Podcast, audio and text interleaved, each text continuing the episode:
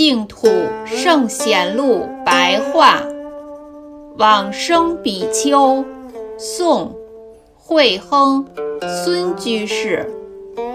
慧亨，字清照，不清楚他的出身。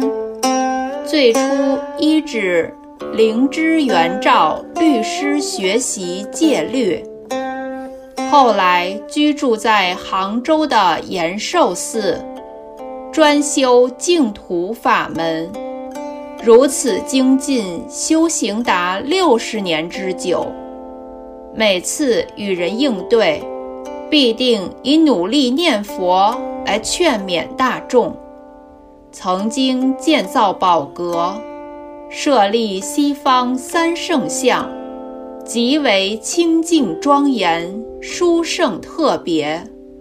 当时。有一位名为江自任的居士，有一天梦见一个宝座从虚空中降下，并说：“慧亨律师当升坐此宝座。”正当此时，莲社的舍友孙居士预先向慧亨禀白告别，将要往生。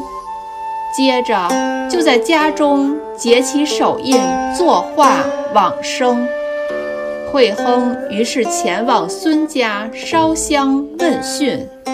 回到寺院后，立刻就告诉他的徒弟说：“孙居士已经走了，我也要去了，因此集合大众念佛，为大众说偈颂曰。”弥陀口口称，白毫念念想，持此不退心，决定生安养。